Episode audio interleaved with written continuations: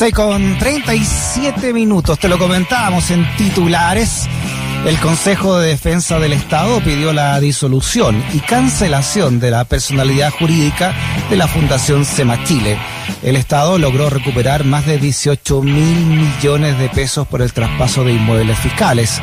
Vamos a conversar sobre este tema, quien fue ministro de Bienes Nacionales cuando se destapó ¿no? este caso de, del SEMA Chile. Me refiero a Víctor Osorio. ¿Cómo estás, Víctor? Bienvenido a Razones Editoriales. Hola, un abrazo. Muchas gracias por la invitación. A ti, Víctor, me acuerdo que en aquella en aquella oportunidad, ya no me acuerdo cuántos años, años fueron, ¿no? Pero conversamos, tú eras ministro de Bienes Nacionales cuando precisamente se destapó, ¿no? Este caso del, de, del SEMA Chile. ¿Qué, ¿Qué recuerdas de ese momento, Víctor?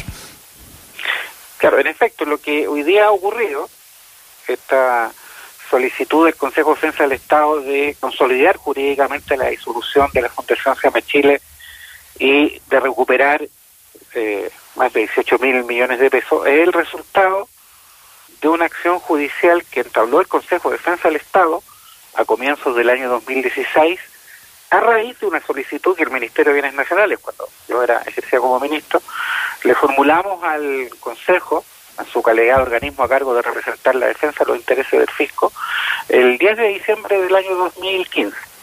Y esa solicitud que le formulamos fue el resultado de que, producto de una investigación que instruye que realizar el Ministerio, nos formamos la convicción de que existían graves hechos irregulares y eventualmente ilícitos eh, comprometidos en las transferencias gratuitas que el fisco, a través de bienes nacionales, había realizado a la Fundación Sema Chile, que presidía Lucía de Pinochet, transferencias que se realizaron durante el periodo de la dictadura, que se realizaron invocando las labores sociales que esta entidad realizaría, y respecto de, eh, de los cuales nos formamos la convicción de que una parte significativa de esos bienes estaban siendo enajenados, vendidos, para propósitos que todo parecía mm. indicar que eran propósitos de lucro privado, ajenos a, los fundamentos sociales que justificaron esas transferencias. Transferencias que para que se entienda vienen de una forma de donación. Ya. Pero ¿cómo, ¿cómo era entonces el modo operandi? Este, este SEMA Chile, eh, después que termina la dictadura, sigue funcionando, es una como entidad privada, pero ya tenían su poder las propiedades que la dictadura les había pasado? Claro, a ver, la, la, premisa, la primera premisa es que entre 1976 y el fin de la dictadura se transfirió, por lo menos de acuerdo a lo que nosotros logramos rastrar, un total de 135 inmuebles fiscales a lo largo de todo el territorio nacional, y la Pascua incluida. Mm. Estos 135 bienes tenían su origen en el Ministerio de Bienes Nacionales, fueron transferencias gratuitas, y a ellos había que sumar una cantidad de bienes que además SEMA Chile recibió de parte de las municipalidades a lo largo del país, en el periodo que los municipios tenían alcaldes designados por la propia dictadura, y el los serbios a nivel también de las distintas regiones. En el caso del Ministerio de Bienes Nacionales, todos los todos los actos de transferencia gratuita fueron ejecutados a través de resoluciones, de decretos que fueron firmados por el propio Augusto Pinochet y el ministro de Bienes Nacionales de la época, que mediante este acto entonces procedía a entregar gratuitamente a una fundación que presidía a su esposa bienes de origen fiscal. Esa es la primera parte de la historia. La segunda, la Fundación Sama Chile cambió su naturaleza en la medida que fue evolucionando la situación política del país. Mm. Entonces, la Fundación Sama Chile eh, que era una fundación de derecho privado, pero controlada por la presidencia de la República, originalmente establecía que su presidencia era, radicar en la esposa del jefe de Estado. Cuando se aproximaba el fin de la dictadura, se modificaron los estatutos de SEMA y se estableció que esta fundación iba a estar presidida por la esposa del comandante en jefe del ejército, porque como sabemos, Pinochet se mantuvo en ese cargo hasta el año 1998, mm. y cuando el año cuando se aproximaba el fin eh, del ejercicio de Pinochet como comandante en jefe, hubo una nueva modificación estatutaria en que se estableció que la presidencia de la Fundación FEMA Chile a perpetuidad iba a ser por la sociedad, iba a caer en manos de la sociedad más antigua, que era la misma Lucía de Pinochet. Ya, eso, es en democracia, o sea, la democracia permitió entonces que, que, esta señora siguiera estando a cargo de todas estas propiedades fiscales. Claro, en términos estrictos, cuando cuando en el periodo que yo era ministro de Bienes Nacionales, solicitar del, al Consejo de Defensa del Estado que iniciara acciones judiciales por presunta malversación de caudales públicos y apropiación indebida, lo que estábamos haciendo era colocarle fin a 25 años de impunidad en esta materia. Porque, de hecho, si me permite una pequeña precisión técnica, las transferencias gratuitas, que son una facultad excepcional del Ministerio de Bienes Nacionales, con uso excepcional, eh, acuerdo a la norma, el Ministerio tiene la facultad, eh, hasta cinco años después de ejecutar la transferencia, de fiscalizar si se ha cumplido el propósito que fundamentó la transferencia. En caso de que así no fuere, puede revertir, revertir la transferencia. Como acá se entregaron bienes hasta el fin de la dictadura, uno podría decir que hasta cinco años después del fin de la dictadura, por, por un acto administrativo de la autoridad, pudieron haber sido revertidas una parte de estas transferencias. Eso, por cierto, no se hizo. Ni tampoco se cauteló desde el Ministerio de Justicia las actividades que estaba realizando la Fundación Sama Chile. En circunstancias que si uno examina las actas del directorio de la Fundación, que están a la vista de la investigación que se, desarrolló en, a cargo del ministro en visita y que son de conocimiento público, estas actas muestran que los años previos a que se iniciaran estas, se iniciara esta acción judicial el año 2016, las reuniones del directorio de Sema Chile estaban centradas en hablar, en hablar de la venta y arriendo de inmuebles que estaban en su poder. Inmuebles que tenían origen en el patrimonio de todas las chilenas y todos los chilenos. O sea, aquí, aquí entonces eh, la concertación fue cómplice de esta enajenación. Dejó, la, dejó, la, la dejó ser finalmente. O sea, me, me parece que mm, evidentemente que esta es una de las dimensiones en la que se expresó el pacto de la transición, que va más allá de Sama Chile, ¿no? Porque tenía que ver en definitiva con crear condiciones de impunidad en estas materias y otras que afectaran los actos que, en los que los actos reprochables en los que se, que se ejecutaron durante la dictadura, tanto tanto lo que se refiere a la violación a los derechos humanos como hechos de esta naturaleza, que también son hechos que mm. eh, podrían constituir materia de, de delitos, ¿no? De hechos ilícitos. Y en ese, eh, perdona, y en ese sentido, a mí me parece que si viene un hecho un hecho eh, positivo, una buena noticia, que ese Chile se disuelva y que el fisco haya logrado recuperar eh, una cantidad importante de bienes fiscales, eh, yo no puedo dejar de decir que el acuerdo que se construye entre el Consejo Central del Estado y la Fundación, que, que se hace cargo el ministro de la Barra, es un acuerdo que no logra resolver el problema por completo, porque como yo te indicaba, nosotros logramos catastrar solamente con bienes originados en bienes nacionales 135 bienes, y que fácilmente uno podría agregar a lo menos un centenar más que tenían su origen en los servicios de las municipalidades. Y la información que se conoce es que lo que el fisco ha recuperado son 83 inmuebles.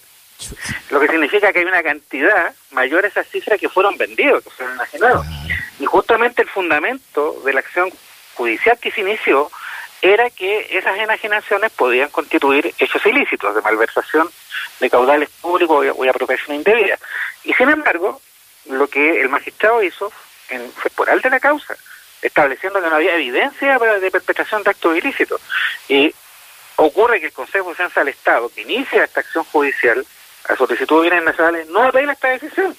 Y por supuesto el ministro, las actuales autoridades de bienes nacionales, que son las autoridades del gobierno de Piñera, tampoco le, planteen, le, solicitan al Consejo de del Estado una solicitud de apelación o reconsideración al, magistrado. Entonces, aquí lo que ocurre es que evidentemente hay una cantidad enorme de bienes eh, que tenían origen en el patrimonio público, de enorme valor, que fueron vendidos por Sama Chile.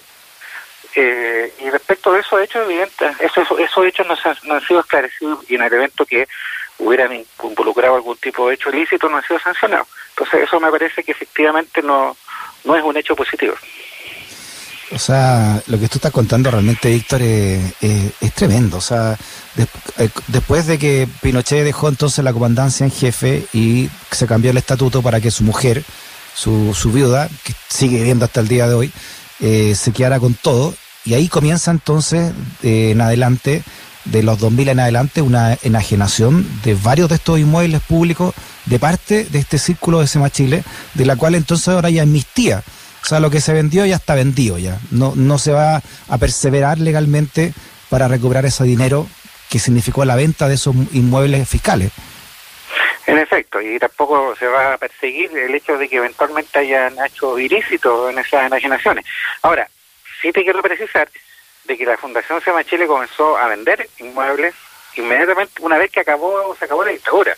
Entonces, esto es una práctica que se inicia eh, ya en los primeros, el primer periodo inmediatamente posterior al fin de la dictadura. Por cierto, se fue profundizando con el paso del tiempo, pero fue una práctica que ya uno puede eh, reconocer, por lo menos el, periodo del gobierno de Patricio Elwin.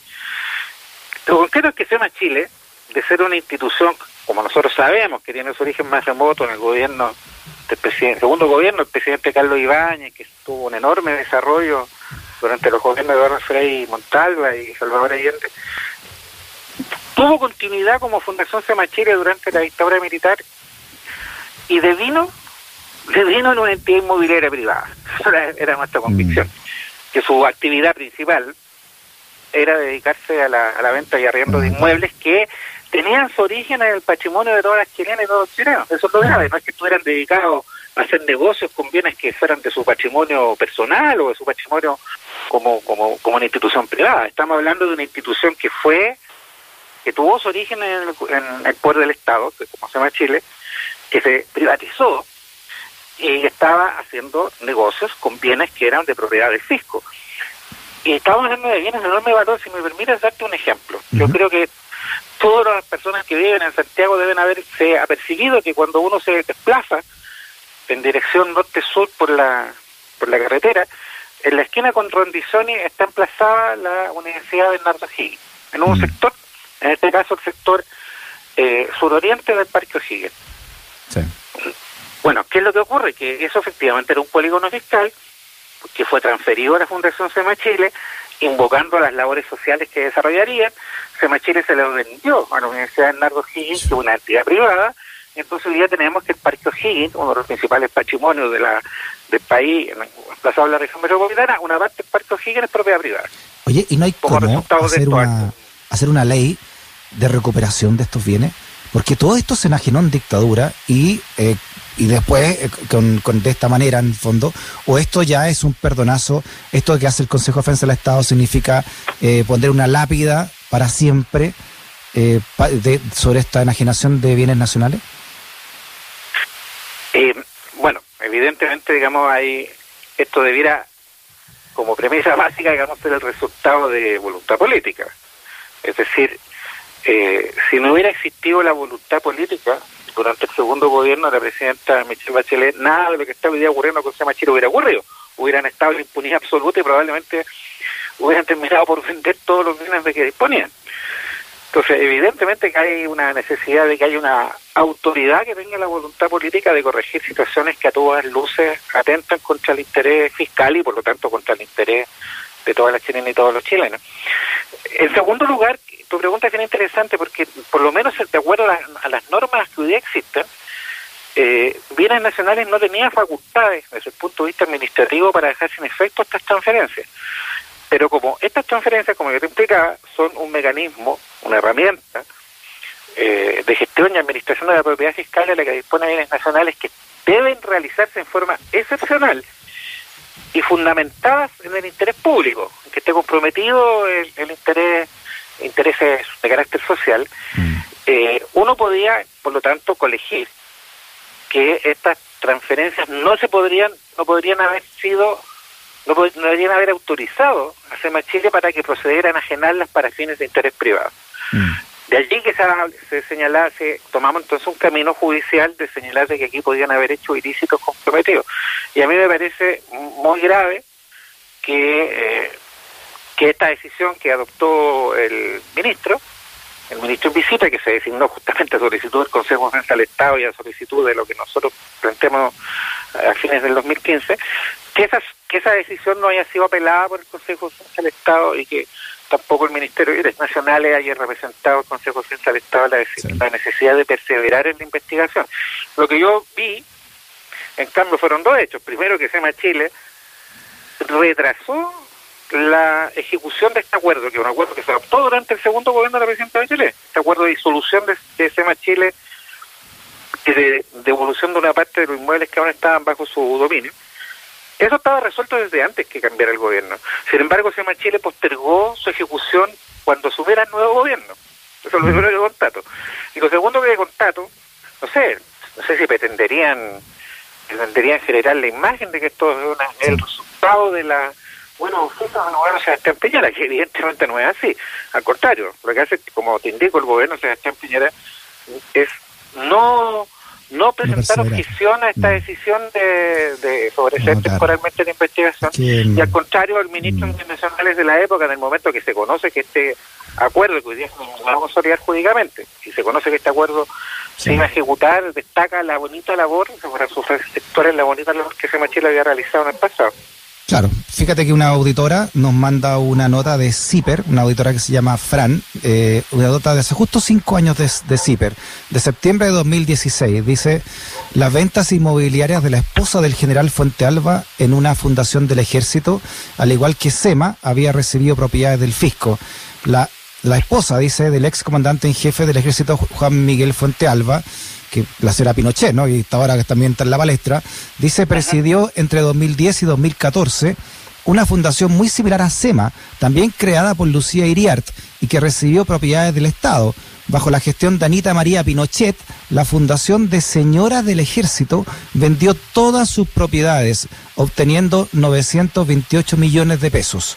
Esta hebra se suma a la investigación sobre el origen del abultado patrimonio de Fuente Alba que lleva el Ministerio Público. El 26 de julio, Anita María Pinochet declaró como imputada y debió explicar sus elevados gastos en tiendas de lujo, propiedades y autos. Esta nota, te repito, es de hace cinco años. ¿Ah? Y mira lo dijiste que está con todo lo que está ocurriendo ahora también con Fuente Alba y su, y su mujer. Sí, claro. Bueno, todo, todo esto es parte de, de, hechos que debieran haber sido investigados y prevenidos, además, este, previstos, prevenidos desde el punto de vista de tomar medidas para que no ocurrieran mm. y, y, también medidas para enfrentar estos hechos ilícitos cuando, cuando se produjeran. Nosotros tomamos una decisión con que a nosotros nos parecía que era cumplir con la responsabilidad que habíamos asumido en el momento que la presidenta depositó la confianza en nosotros para ejercer el cargo de ministro de Bienes Nacionales. Eso estaba asociado a una responsabilidad, a un imperativo que era defender el patrimonio del fisco. Mm. Nosotros entendimos que en este caso de SEMA Chile eh, estaba comprometido el interés fiscal, por lo tanto el interés público, y lo que hicimos fue actuar en coherencia con la responsabilidad que toda autoridad pública debiera tener frente a su conocimiento de hechos de este tipo. Hay que advertir además que el hecho, el hecho de que hubieran situaciones irregulares y eventualmente ilícitas en el tema de SEMA Chile, era un hecho de público conocimiento. Cuando a mí me nombraron ministro era un hecho que yo conocía. Y por eso mm. yo llegué a, cuando me nombraron ministro, de esta cartera yo tenía la convicción de que tenía que realizar acciones para la defensa del interés fiscal en esta materia, porque esto comenzó a investigarse al calor del caso RIC, en que había una lista, que era la lista SEMA Chile, y ya se, se publicaron informaciones en la prensa en la época, estamos hablando del año 2003, ¿no? Cuando comenzó la investigación del caso RIC, hubo dos libros que se publicaron en ese periodo eh, que hablaban con la escasa información que circulaba de que efectivamente la fortuna de la familia Pinochet podía haber una clave en Chile y mm. inmediatamente antes de que comenzara el segundo gobierno de la presidenta Bachelet, la periodista Alejandra Matus publicó un libro también sobre la historia de Lucía que le dedicaba también una parte de su investigación a esta a esta materia. Entonces estamos hablando de hechos que eran de conocimiento de las autoridades. Entonces, mm. fíjate, tanto CIPER como este libro de Alejandra Matus fueron publicados durante el primer gobierno de Sebastián Piñera. Mm. Eh, en ese gobierno, el Ministerio de Bienes Nacionales lo que hizo fue nada, mm. absolutamente nada. No, le pareció relevante que el hecho de que hubieran propiedades que tenían su origen en bienes nacionales hubieran sido transferidas invocando fundamentos sociales y sin embargo se estuviera se estuvieran ocupando para realizar negocios inmobiliarios privados. Sí, por último, Víctor, entonces, eh, claro, uno se puede quedar con el titular de que, de que esta resolución de, disolver el SEMA Chile permite recuperar 18 mil millones de pesos. Pero, ¿cuánto se alcanzó? ¿Cuánto alcanzaron ¿no? a venderse? ¿Cuánto alcanzaron a, afanar de, de propiedades fiscales con esta venta que nos pertenecía a todos nosotros y nosotras?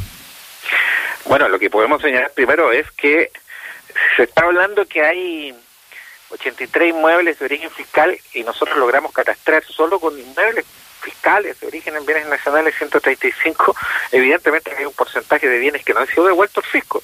Estamos hablando de bienes que tenían un avalúo fiscal eh, significativo y, y, que estaban extendidos a lo largo de todo el país y como yo te indicaba, a lo menos eran más de 200 los bienes en total que tenían su origen en organismos del Estado, en este caso los CERU y las municipalidades, que son entidades que tienen patrimonio propio.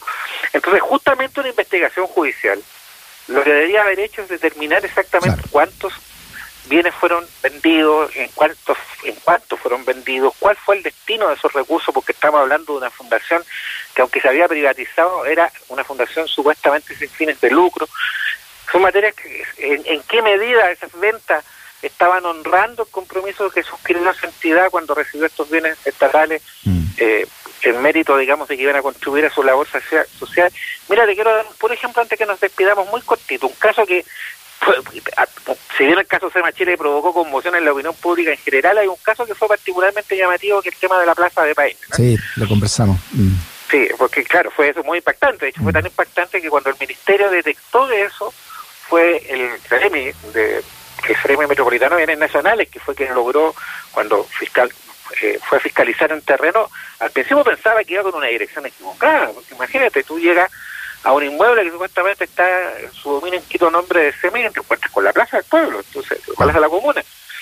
Hasta final, finalmente logramos esclarecer lo que había ocurrido, y ese era un, un polígono eh, fiscal que fue transferido por bienes nacionales a SEMA Chile, con el compromiso que Chile iba a levantar ahí una plaza y una vez que se levantara iba a ser afectado como bien de uso público y por lo tanto iba a quedar bajo la administración de la municipalidad. Mm. Y un sector de ese polígono iba a ser excluido para construir ahí la sede comunitaria de SEMA Chile en Peine.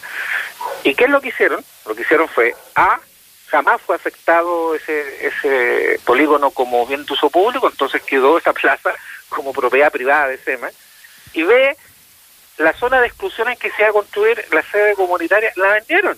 Se la vendieron una iglesia evangélica que está instalada en el lugar. Entonces, yo me pregunto, ¿todo esto que estoy contando no era digno de ser investigado? A mí me parece que sí.